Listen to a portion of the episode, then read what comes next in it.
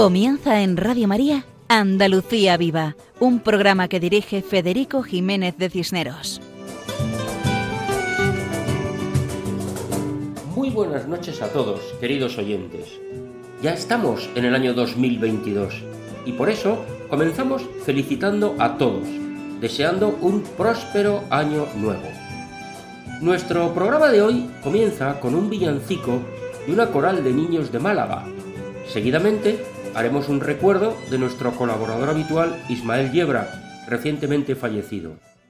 Continuamos con la sección Lugares Sagrados de Andalucía, donde Juan José Bartel nos acerca virtualmente a la Catedral de Baeza, en Jaén, que tiene el precioso nombre de la Natividad de Nuestra Señora. Después, Juan Manuel Buergo nos explica la pertenencia del doctor José Gálvez a las conferencias de San Vicente de Paul, para terminar el programa con la intervención de Paco Fabián, que nos presenta hoy unas sevillanas tituladas Bendita sea la rama. Todo esto en el programa de hoy, en Andalucía Viva, en la sintonía de Radio María. Seguimos adelante, siempre adelante.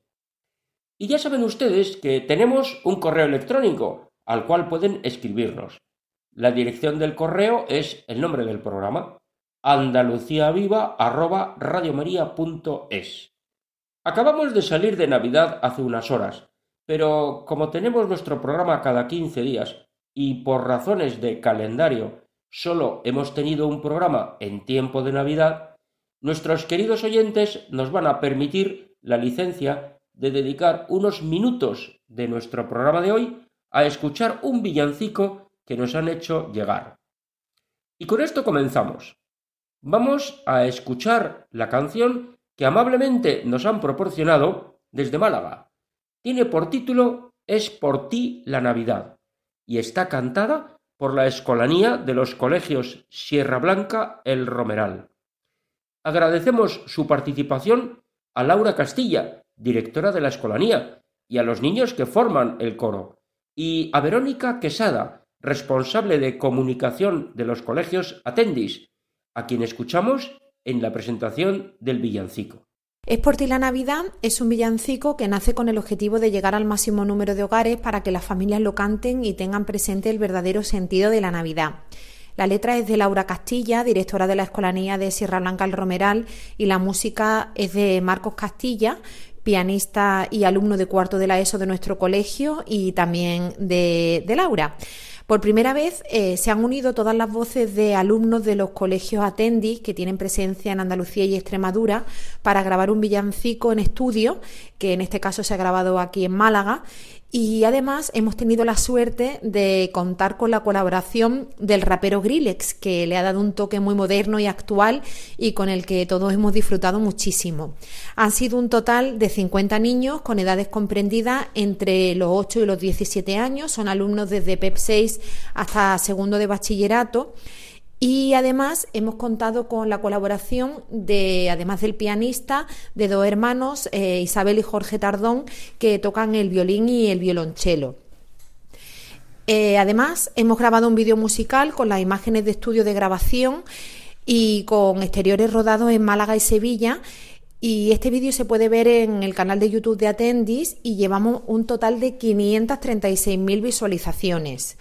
Lo mejor de todo es que este proyecto tenía un fin solidario y hemos podido recaudar dinero para ayudar a las familias de La Palma que tanto lo necesitan.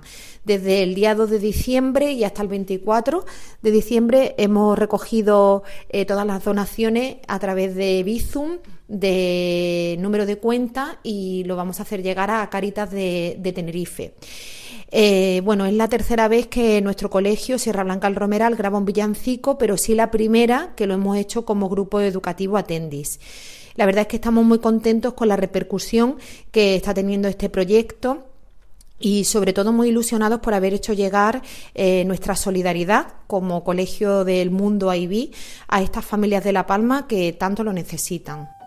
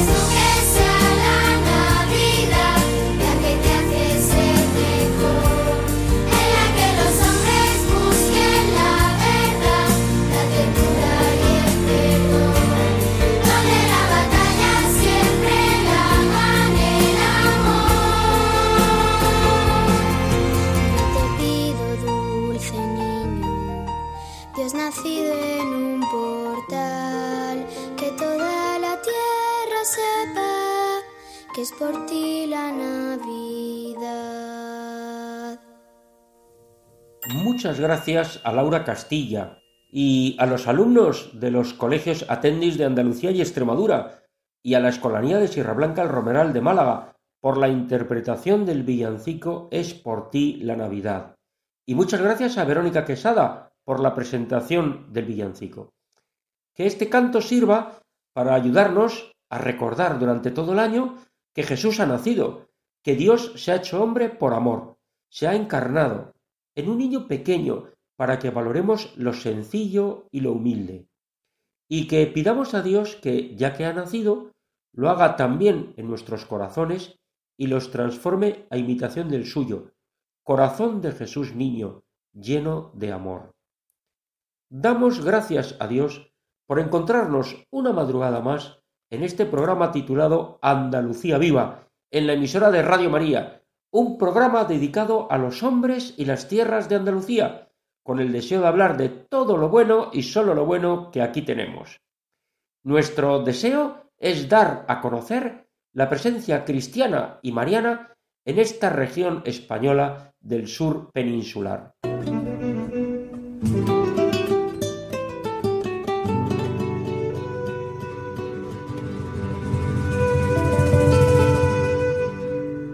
Como siempre, comenzamos nuestro programa con una breve oración, recogiendo nuestras peticiones y las de todos nuestros oyentes, y agradeciendo todos los bienes recibidos, bienes materiales y bienes espirituales. Te pedimos, Señor, por todos, por los que están más cerca de ti y por los que están lejos de ti, para que los que están cerca no permitas que se alejen y para los que están lejos, Señor, te pedimos que los acerques. Y para eso te pedimos que nosotros seamos tus manos y tus pies, que nos acerquemos a ellos con todo tu cariño y tu amor y tu entrega, que vean en nosotros el reflejo del amor de Dios. Te pedimos, Señor, especialmente para los que viven solos, para que la soledad sea una oportunidad de acercarse más a ti, Señor. Y recordamos esa frase del Evangelio que tú dijiste Venid a mí todos los que estáis cansados y agobiados, que yo os aliviaré. También es buen momento para recordar a nuestros seres queridos, a los que estaban con nosotros y deseamos que gocen ahora de la presencia del Padre. Y precisamente hace unos días, en vísperas de la Nochebuena, ha fallecido un asiduo colaborador de nuestro programa, Ismael Yebra Sotillo, que llevaba la sección titulada Al otro lado del torno, dedicada a los conventos y monasterios. Últimamente, debido a su enfermedad, no podía colaborar con toda la frecuencia que él deseaba. Ismael Yebra es un conocido médico sevillano, muy conocido por su magnífica profesionalidad. Escritor, académico, estaba casado padre de familia, un hombre sencillo, cercano, que conocía como pocos seglares la vida monástica. Podríamos definirlo como un contemplativo, pero un contemplativo de los de verdad, de los que contemplan al Señor para llenarse de Él y poder entregarse a los demás. En su caso, principalmente como médico, y como excelente médico. Ya tendremos ocasión, si Dios quiere, de explicar a nuestros oyentes algunas facetas de su vida para conocimiento y enseñanza. Pero en nuestro programa de hoy queremos hacer un sencillo homenaje a Ismael Yebra. Y seguidamente escucharemos la sintonía de la sección que él dirigía y la primera colaboración que hizo en Andalucía Viva, que fue una introducción a la sección.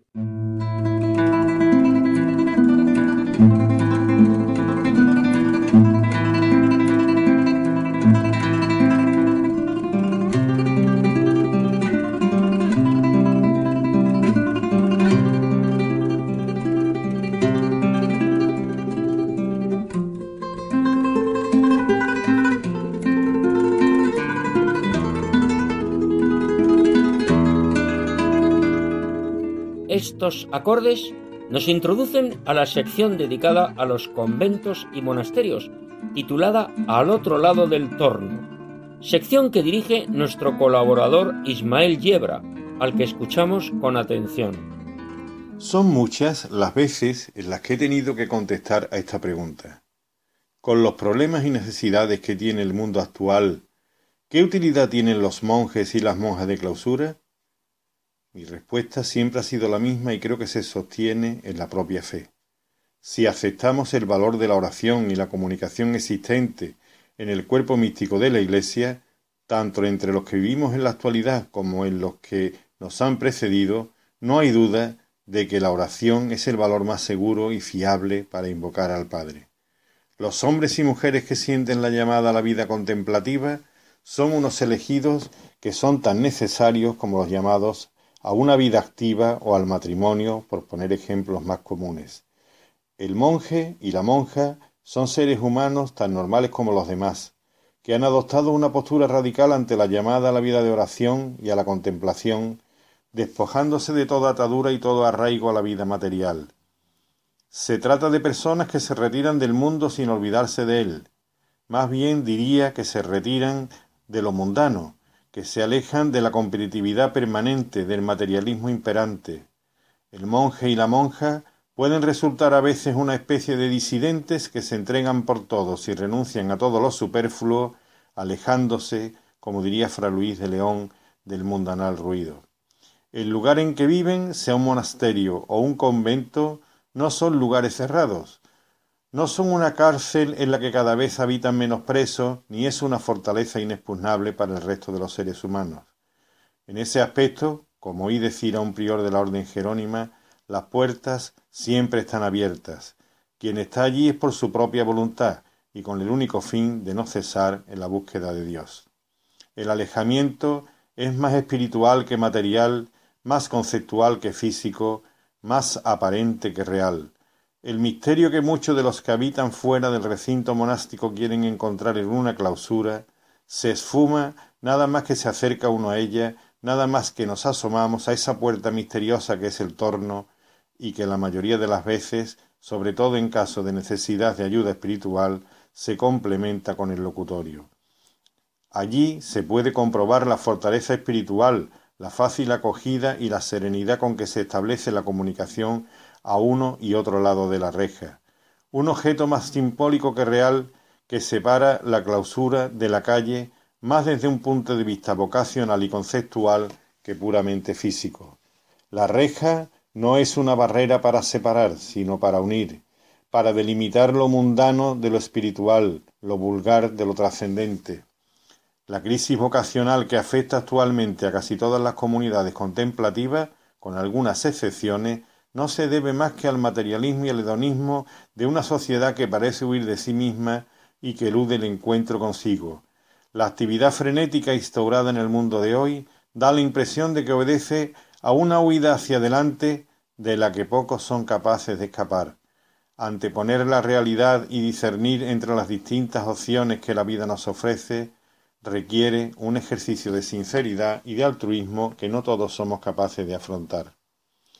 Aunque sólo sea por salud mental, por equilibrio social o por capacidad de desprendimiento de lo superfluo, una sociedad que no es capaz de aportar ni siquiera un pequeño número de personas que opten por la vida contemplativa es una sociedad enferma.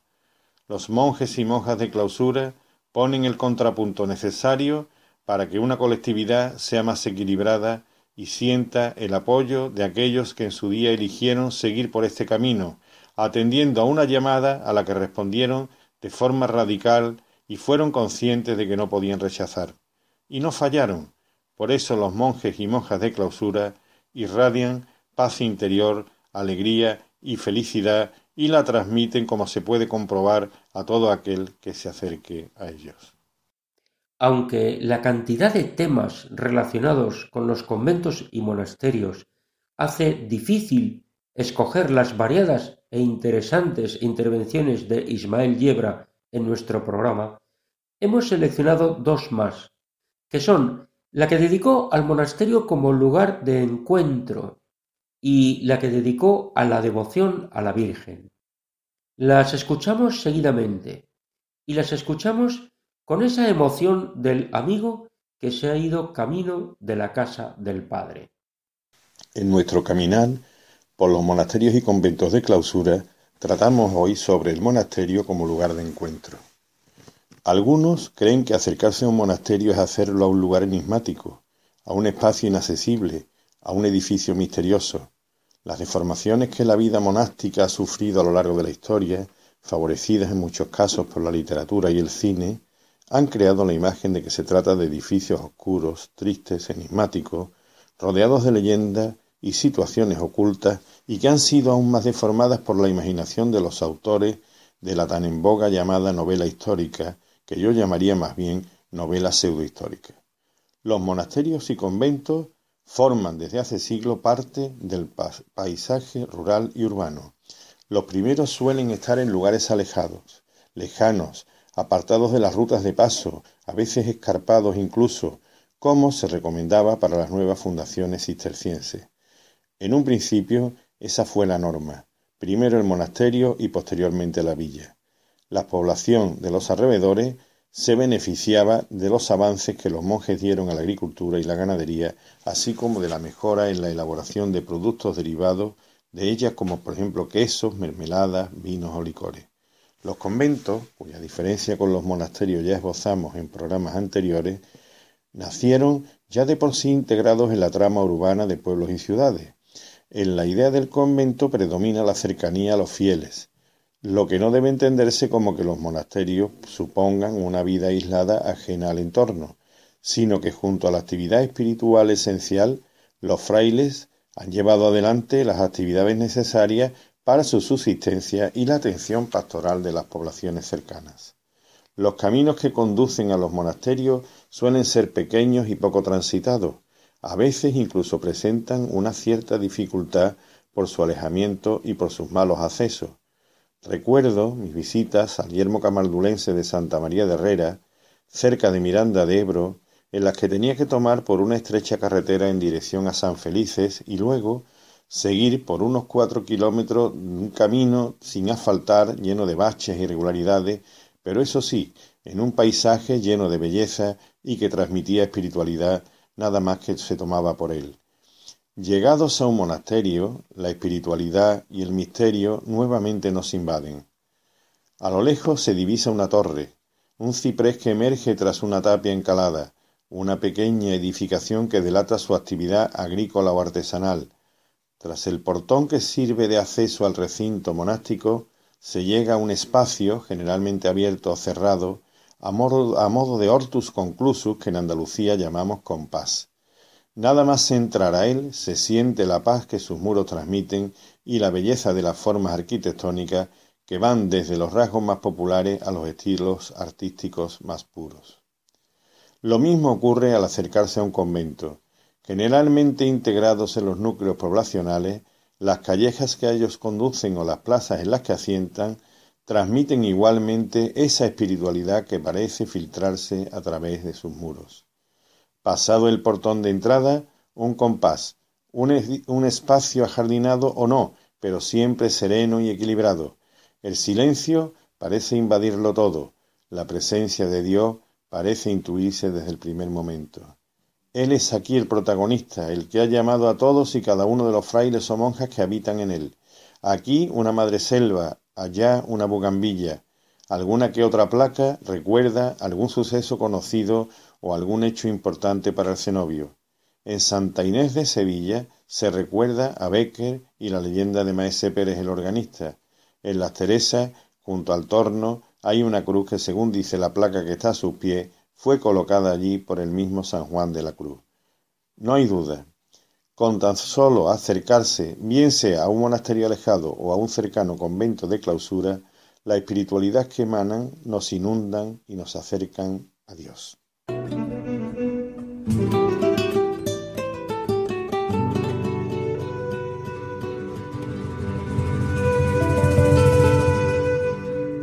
El monacato, como institución dentro de la vida de la Iglesia, ha jugado un papel de primer orden en la devoción a la Madre de Cristo. Aun cuando la Virgen ha gozado de una estima preferencial desde los inicios de la fe cristiana, fue en época medieval cuando adquirió un desarrollo importante, gran parte del cual vino de la mano de la vida monástica. Los cistercienses, con San Bernardo de Claraval a la cabeza, potenciaron enormemente la presencia del culto a la Virgen en sus monasterios hecho este que influyó de forma decisiva en la personalidad de sus monjes. La mayoría de los monasterios fundados por los cistercienses están dedicados a la Virgen. Si observamos un mapa de monasterios cistercienses, comprobaremos que su nombre siempre está dedicado a Santa María, seguido de una vocación determinada. Así, tenemos Santa María de Poblet, en Tarragona, Santa María la Real de las Huelgas, en Burgos, Santa María de Moreruela, en Zamora, o la reciente fundación de Santa María de las Escalonias en la provincia de Córdoba. Si algún monasterio cisterciense actual tiene un nombre dedicado a un santo y no está dedicado a la Virgen, es que anteriormente ha pertenecido a otra orden, a otra congregación, por ejemplo a los benedictinos, y que posteriormente pasó a ser cisterciense. Esto ha ocurrido, por ejemplo, en San Isidro de Dueñas, en la provincia de Palencia, o en San Pedro de Cardeña, en la provincia de Burgos, actualmente pertenecientes a comunidades de monjes trapenses, pero que antes de la desamortización de Mendizábal pertenecieron a los benedictinos. Tanta es la devoción que los cistercienses sienten hacia la Madre de Dios, que es costumbre en los monasterios masculinos de la orden que los monjes, al realizar el acto de profesión, antepongan al suyo el nombre de María. Así, por ejemplo, San Rafael Arnaiz constaba en la trapa de San Isidro de Dueñas como Fray María Rafael Arnaiz Barón, y junto a su lema de solo Dios, que enlaza directamente con el solo Dios basta de Santa Teresa, siempre presente la devoción a la Virgen que ocupó gran parte de sus escritos y sus horas dedicadas a la oración. Todas las comunidades monásticas, sean masculinas o femeninas, suelen acabar la jornada invocando a María. La Salve Regina pone punto final a una jornada en la que los monjes y monjas han acudido al coro para rezar durante siete veces en el día. Y ese oficio divino que es la liturgia de las horas y que hace que la jornada monástica, incluso el trabajo manual, sea interpretado como una forma de oración a Cristo y a su Madre, siendo los auténticos pilares que sostienen la fe de aquellos que han decidido entregarse por entero a la oración y a la contemplación. La Virgen María llena la vida del monje y de la monja. En las celdas cartujas, a la entrada, una imagen de la Virgen es lo primero que el cartujo se encuentra al acceder a su celda ese recinto en el que pasa gran parte del día y en el que reza en privado la mayor parte de las horas litúrgicas y cada vez que el cartujo, como digo, entra o sale de su celda, cuando vuelve del coro a medianoche tras el rezo de maitines o después de realizar algún trabajo en las denominadas obediencias, siempre reza un Ave María. Por eso, a esa pequeña estancia, que sería lo que llamaríamos el hall de entrada en un piso normal, esa pequeña estancia recibe el nombre de Ave María, porque la Virgen siempre está presente en la vida del monje y la monja. Es la que ayuda a mantener su fe, la llena de gracia. Pues muchas gracias a Ismael Yebra Sotillo por su colaboración habitual durante todos esos meses a nuestro programa. Querido amigo, rezamos por ti y encomendamos nuestro programa confiando en tu presencia cercana ante el Señor y ante su bendita Madre, la Virgen María, Madre de Dios y Madre nuestra.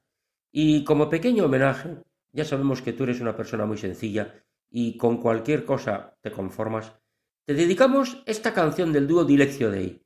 Una canción muy sencilla, pero con mucho contenido, con mucha profundidad, titulada Solo tú salvas. Canción que recuerda que la única salvación viene de Jesucristo, y por eso escucharemos la petición a Jesús. Sáname, porque sólo tú salvas, tu amor llena la tierra, tu misericordia la iglesia. Solo en ti, Jesús, hay salvación eterna.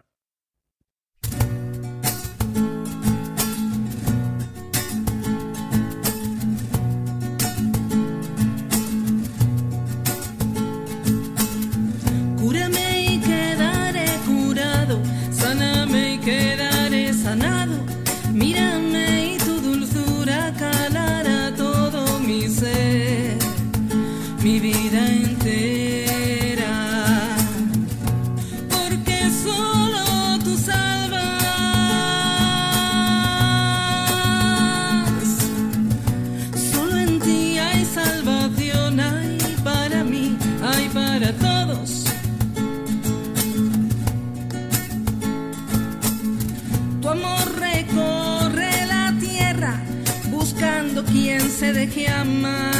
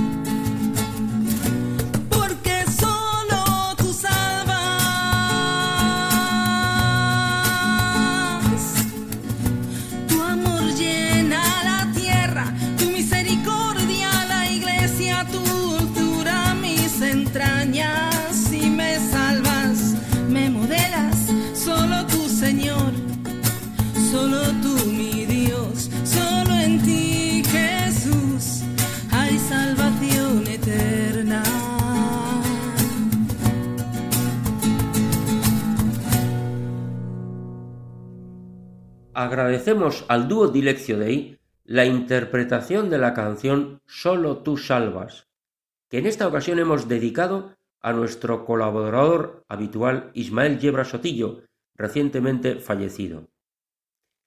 Y continuamos nuestro programa titulado Andalucía Viva y dedicado a los hombres y las tierras de esta región española del sur peninsular. Estamos en la sintonía de Radio María la emisora que cambia la vida, como bien saben nuestros oyentes.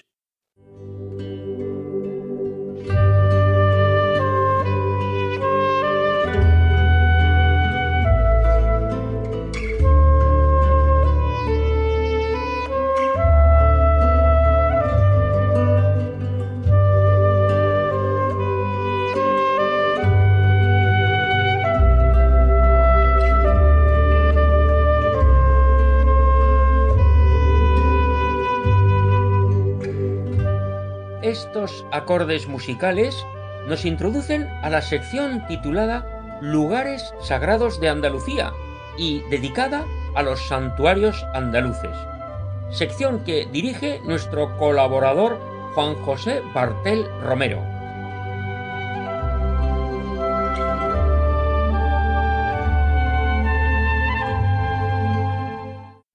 Hola amigos de Radio María. Hoy nos dirigimos a la provincia de Jaén, en concreto a Baeza, para admirar la Catedral de la Natividad de Nuestra Señora. Se ubica en la Plaza de Santa María. Cuando el rey Fernando III reconquistó la ciudad en 1227, el edificio fue definitivamente consagrado como templo cristiano con el título de la Natividad de Nuestra Señora. Entre las catedrales andaluzas, es la de más larga trayectoria histórica. Fue la sede del obispado de Jaén desde 1227 hasta que se trasladó a la ciudad de Jaén en 1249. Desde 1931 está catalogada como bien de interés cultural y declarada Patrimonio de la Humanidad por la UNESCO en el año 2003, al formar parte del conjunto monumental renacentista de Baeza junto con el de Úbeda.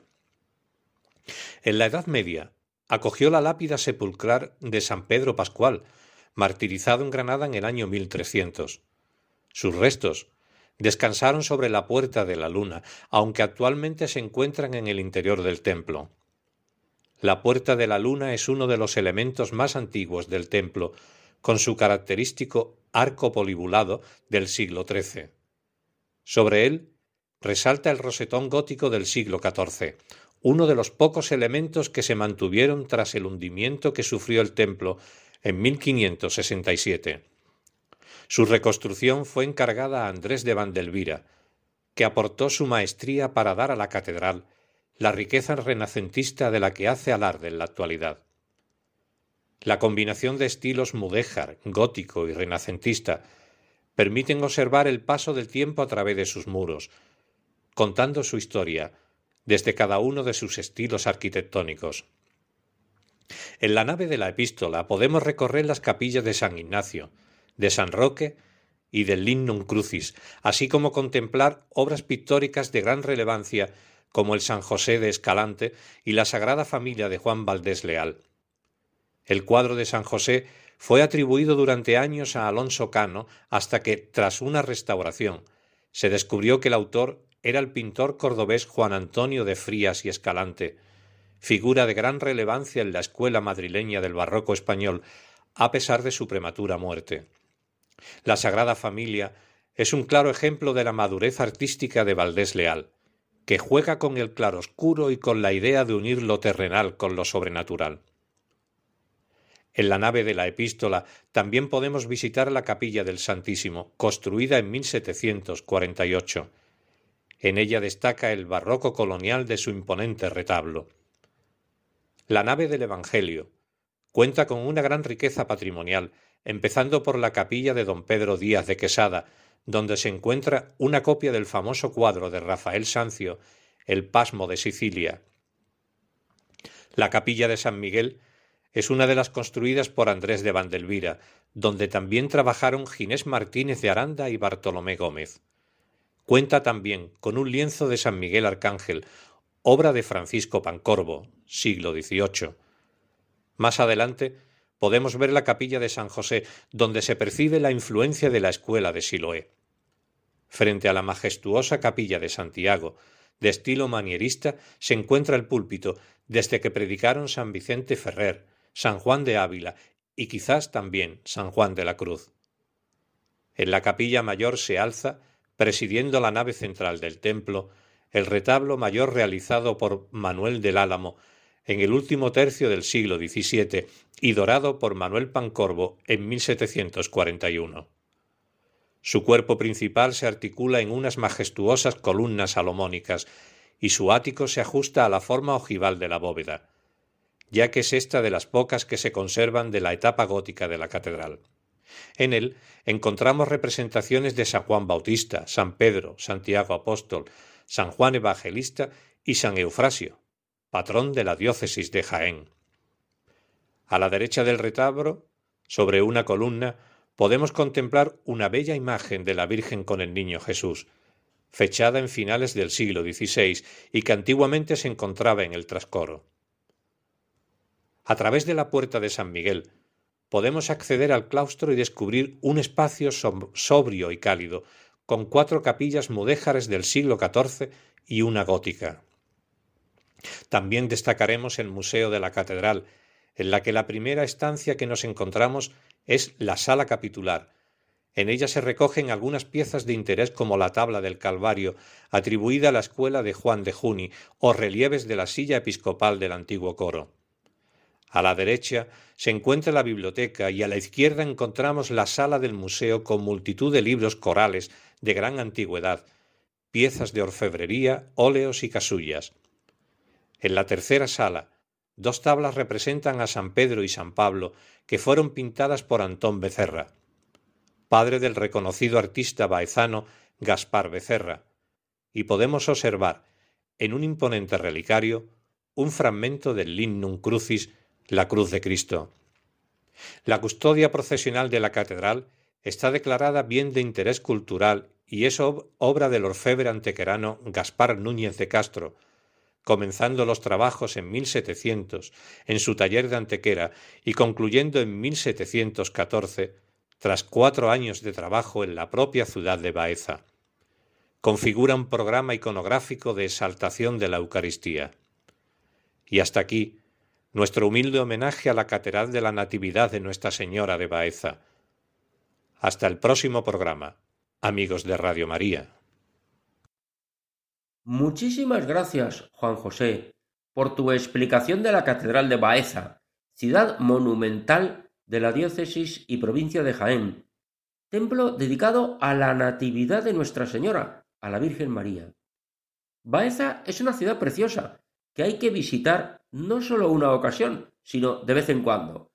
Pasear por sus calles y plazas, por sus templos y conventos, que reflejan esa religiosidad cristiana tan arraigada en tierras andaluzas.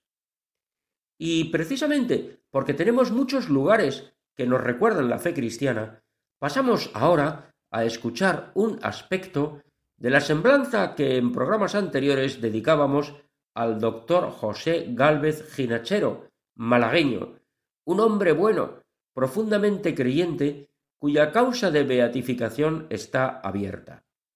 Y uno de los aspectos de su vida era su pertenencia a las conferencias de San Vicente de Paul, una institución creada por Federico Ozanam en París en el año 1833.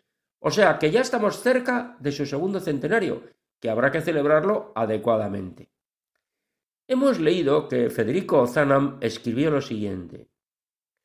Yo quisiera que todos los jóvenes de cerebro y corazón se unan en pro de alguna actividad caritativa y que se constituya una extensa asociación generosa para aliviar a las gentes desfavorecidas.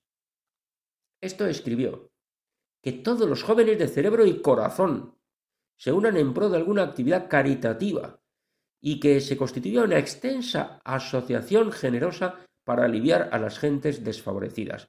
Pues bien, las conferencias de San Vicente de Paul son una manera muy concreta de ayudar directamente a las personas necesitadas. Y el doctor Gálvez pertenecía a las conferencias. Escuchamos a Juan Manuel Buergo, presidente nacional de las conferencias de San Vicente de Paul en España. Adelante, Juanma. Queridos oyentes de Radio María, vengo a comentar brevemente la relación del eminente siervo de Dios y hombre de bien, doctor José Galvez Ginachero, con las conferencias de San Vicente de Paul de Málaga. Las conferencias de San Vicente de Paul se fundan en 1833 en París por un grupo de estudiantes católicos.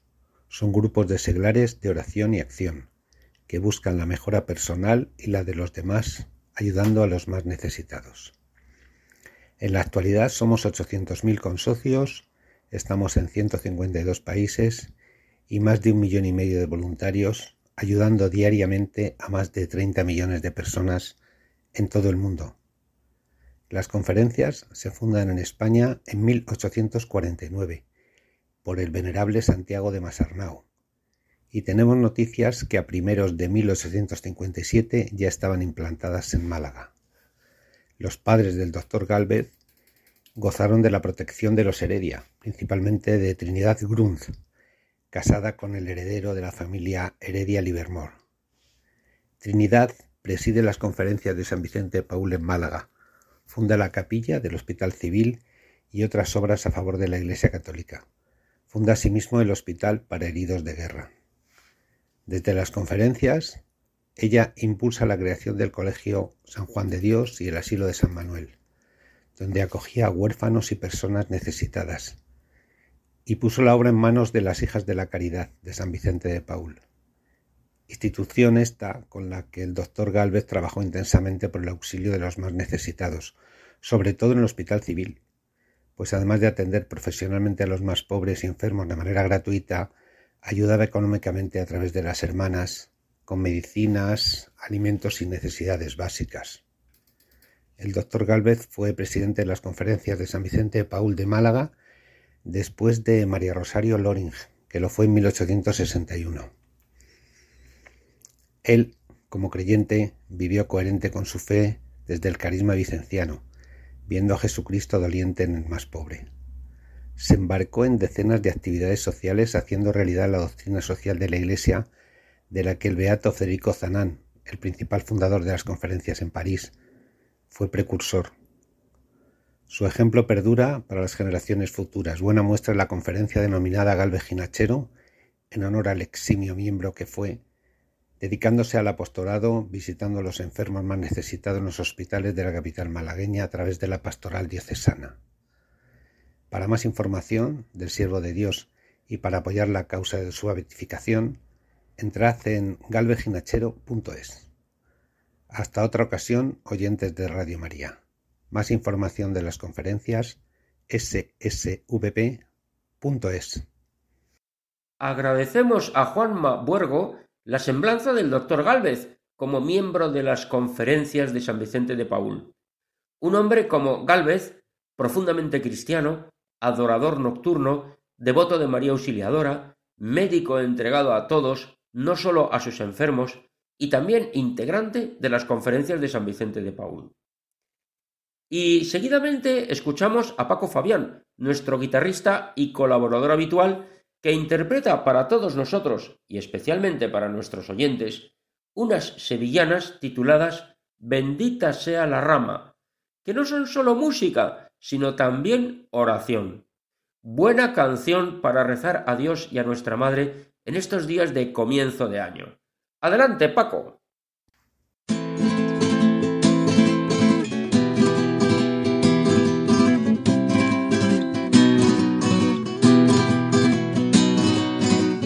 Apreciados amigos de Radio María, muy buenas noches y feliz nuevo año.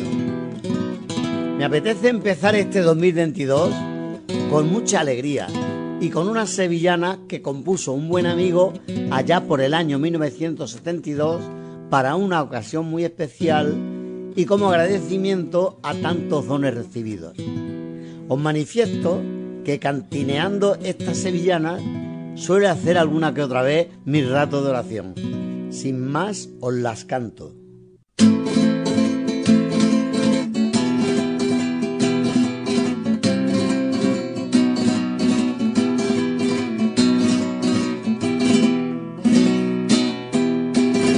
Benditas a la rama que al tronco sale que al tronco sale, bendita sea la rama, que al tronco sale, bendita sea la rama, que al tronco sale. Que al tronco sale, mientras chupe la savia y no se deja,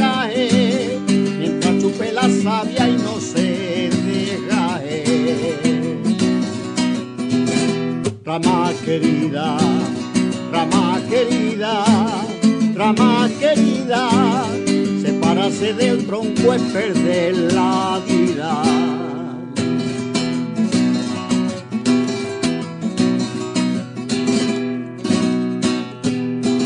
La tormenta se marcha, viene el buen tiempo. Viene el buen tiempo, la tormenta se marcha, viene el buen tiempo, la tormenta se marcha, viene el buen tiempo. Viene el buen tiempo, el viento solo arrastra lo que está seco, el viento solo arrastra lo que está seco. Que nadie crea, que nadie crea, que nadie crea que la roca se marcha con la marea.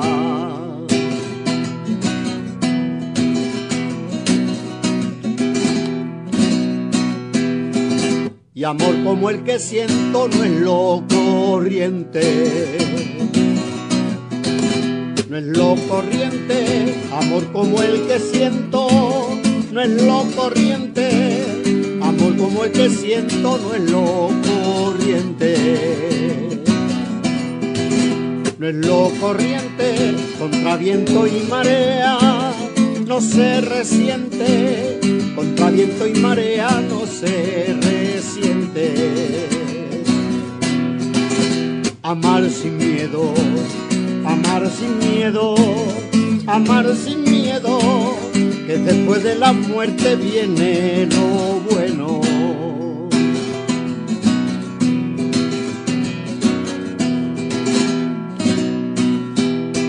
Qué suerte, madre mía, la que he tenido. La que he tenido, qué suerte, madre mía, la que he tenido. Qué suerte, madre mía, la que he tenido. La que he tenido, porque tú me has mirado, me has sonreído, porque tú me has mirado y me has sonreído. Flor de las flores, flor de las flores, flor de las flores, quiero que seas la dueña de mis amores. Qué bonito.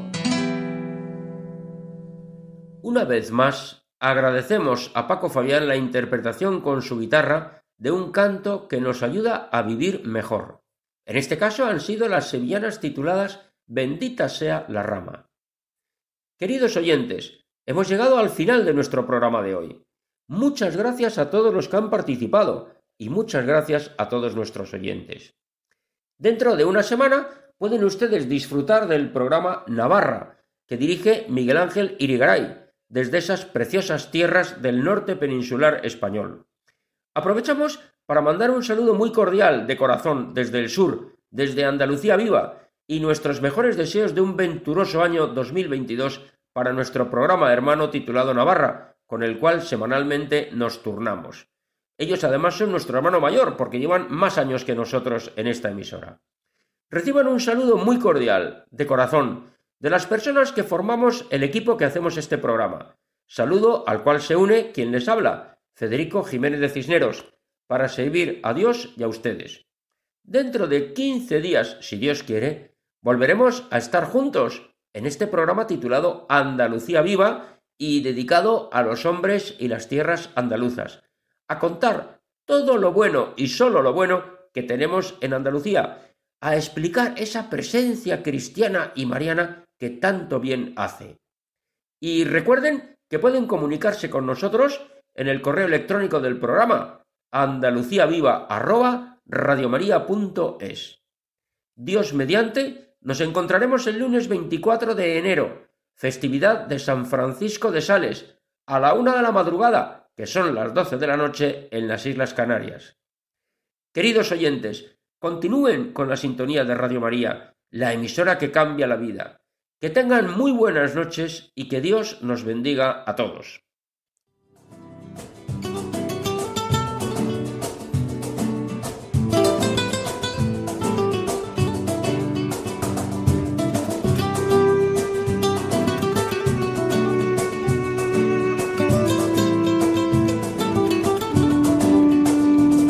Han escuchado en Radio María Andalucía Viva, un programa dirigido por Federico Jiménez de Cisneros.